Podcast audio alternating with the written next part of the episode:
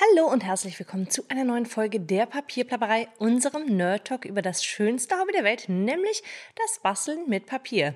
Ich freue mich total, dass ihr wieder da seid. Wir sind ja jetzt schon ein paar Wochen in dieser Papierplapperei drin und euer Feedback ist Wahnsinn. Ich freue mich wirklich riesig, dass euch das Format gefällt. Und äh, freue mich deshalb, euch mitzuteilen, dass wir jetzt schon beim U angekommen sind und in unserer kleinen Enzyklopädie. Und heute habe ich gedacht, wir sprechen mal über U wie Umschläge. Wenn ihr, so wie ich, ein Kartenbastler seid, dann seid ihr das wahrscheinlich auch, weil ihr diese Karten versendet. Ich gebe zu, und vielleicht geht es einigen von euch auch so, ich versende sie nicht so oft, wie ich gerne würde, weil ich zu hohe Ansprüche an mich selber habe und mir die Karte dann nicht gut genug gefällt oder weil ich mir viel mehr Zeit nehmen möchte, um den Text in der Karte zu schreiben und denke, nee, das mache ich nicht zwischen Tür und Angel, das mache ich immer, wenn ich Zeit dafür habe.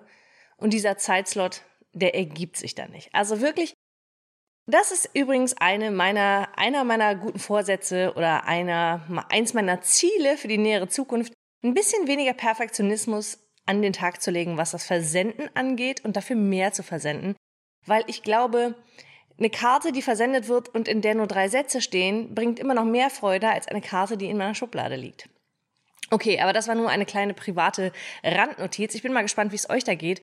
Äh, lasst mich doch mal wissen, ob ich damit alleine bin oder woran es bei euch scheitert. Ob ihr sagt, manchmal ist mir das Porto zu hoch oder ob ihr sagt, ich finde nicht so richtig Zeit, die dann loszuschicken oder ich weiß nicht so richtig, wem ich sie schicken soll.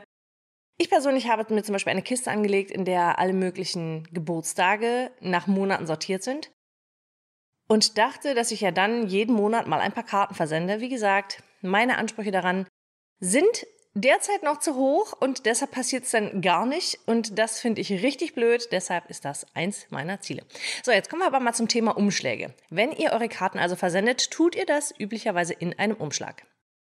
Die Umschläge, die wir wahrscheinlich schon aus Kindertagen kennen, sind diese Standardumschläge in weiß, mit oder ohne Fenster. Die, die wir benutzen, haben üblicherweise kein Fenster. Und da wird dann mit einem Etikett oder handschriftlich kurz die äh, Adresse draufgeschrieben und dann geht das Ding durch die Post. Funktioniert.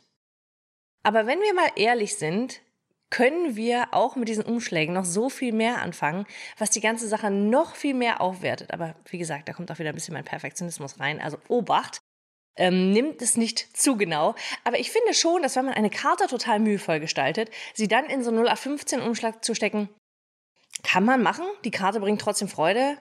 Aber wenn man wirklich Lust hat, kreativ zu werden, kann man das eben auch am Umschlag. Und deshalb habe ich gedacht, sprechen wir heute mal darüber, was für Möglichkeiten wir mit unserem Umschlag haben. Wie gesagt, es gibt die normalen weißen Umschläge, die wir alle kennen. Und vielleicht habt ihr auch schon gesehen, dass es zum Beispiel bei Faltkarten und so weiter auch farbige Umschläge zu kaufen gibt. Und da wird die Sache doch schon interessanter. Ich persönlich liebe die farbigen Umschläge, besonders wenn sie farblich zu der Karte passen. Das sieht dann bei dem Empfänger auch gleich so aus wie, oh, ich habe hier gerade private, persönliche Post gekriegt und es sieht gleich schon ein bisschen besonderer aus als ein weißer 0815-Umschlag. Diese Umschläge sind aber mit Vorsicht zu behandeln, denn worauf ihr achten müsst, ist, dass sie entweder hell sein müssen und ihr schreibt mit dunklem Stift darauf oder klebt ein Etikett, ein Etikett darauf. Wichtig ist, dass die Adresse in dunkel auf hell zu lesen ist. Ihr könnt aber auch einen dunklen Umschlag nehmen und mit weiß adressieren. Worauf ihr dann allerdings achten müsst, ist, dass das etwas teurer wird.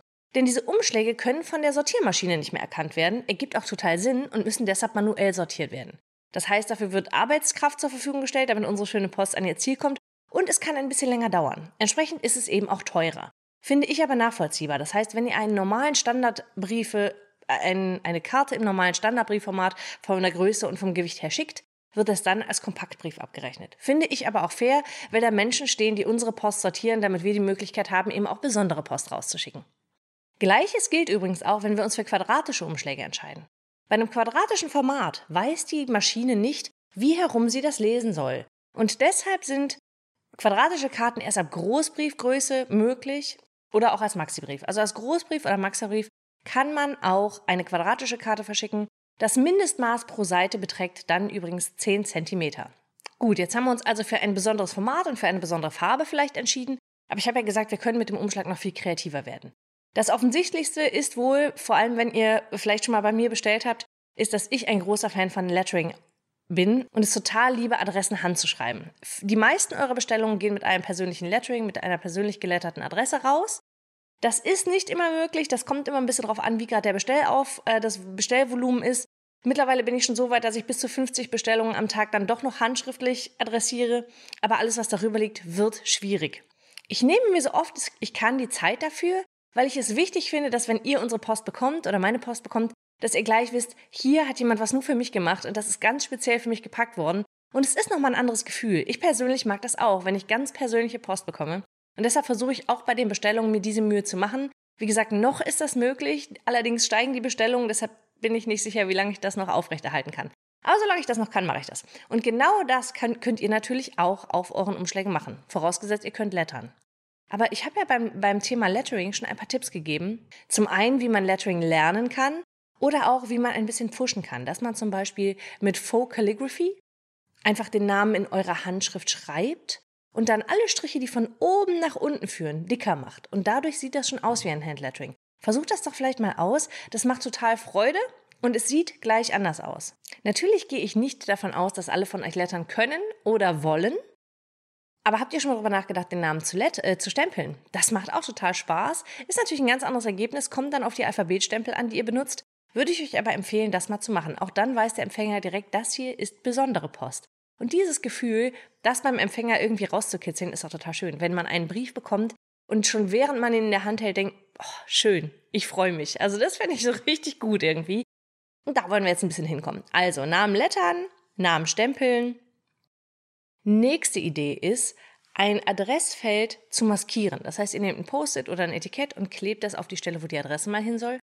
Und drumherum stempelt ihr oder nehmt ein, benutzt ein bisschen Inkblending. Das könnt ihr mit einem Stencil tun oder ohne, einfach nur ein bisschen Farbe aufwischen. Ergibt aber gleich ein ganz anderes Bild, bringt ein bisschen Farbe in die ganze Sache und trotzdem ist das Adressfeld weiterhin hell. Ihr könnt eure Adresse draufschreiben und ihr könnt es dann weiterhin zu einem ganz normalen Tarif versenden. Ihr könnt übrigens auch auf die Umschläge stempeln und kolorieren. Wichtig ist natürlich bei so einem Umschlag immer, dass der ungefähr das richtige Papier hat.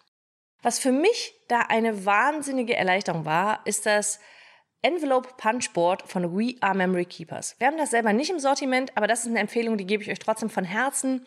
Seit ich das habe, mache ich mehr Umschläge selber. Zum Beispiel auch aus Aquarellpapier. Das heißt, ich kann mit meinen, äh, mit meinen Distress Inks oder mit meinen Aquarellfarben ganz andere Umschläge gestalten, weil ich die vorher aus Aquarellpapier gestanzt und geklebt habe.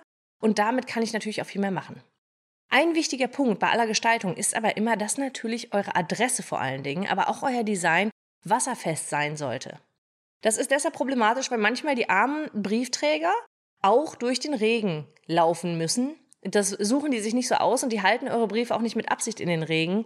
Aber manchmal werden die nass. Und wenn dann die Adresse verläuft, ist das natürlich problematisch, weil sie dann Probleme bekommen beim Zustellen, das ist das eine.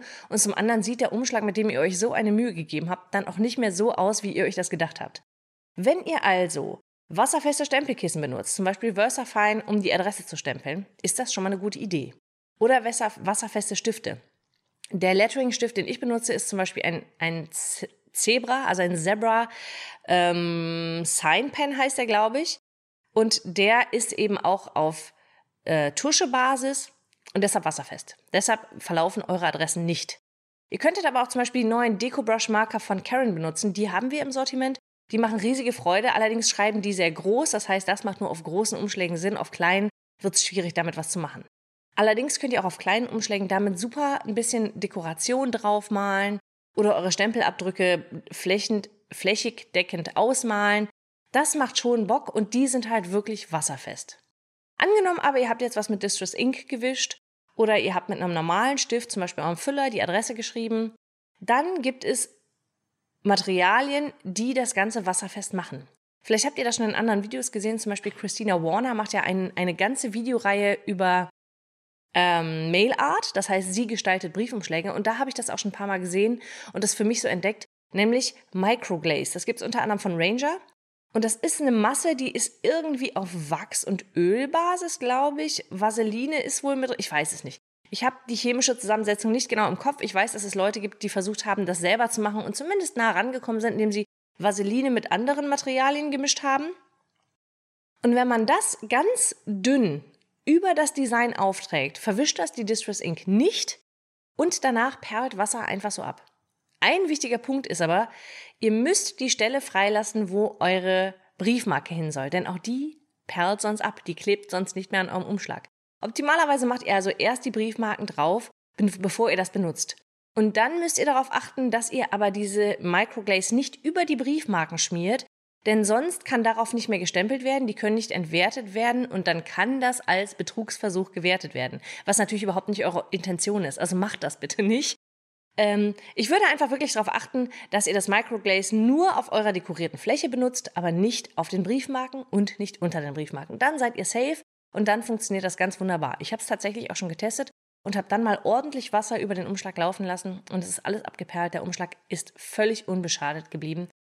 Und dann habe ich mein Design auch gerne und voller Freude auf Reisen geschickt, wo es jemanden sehr glücklich gemacht hat.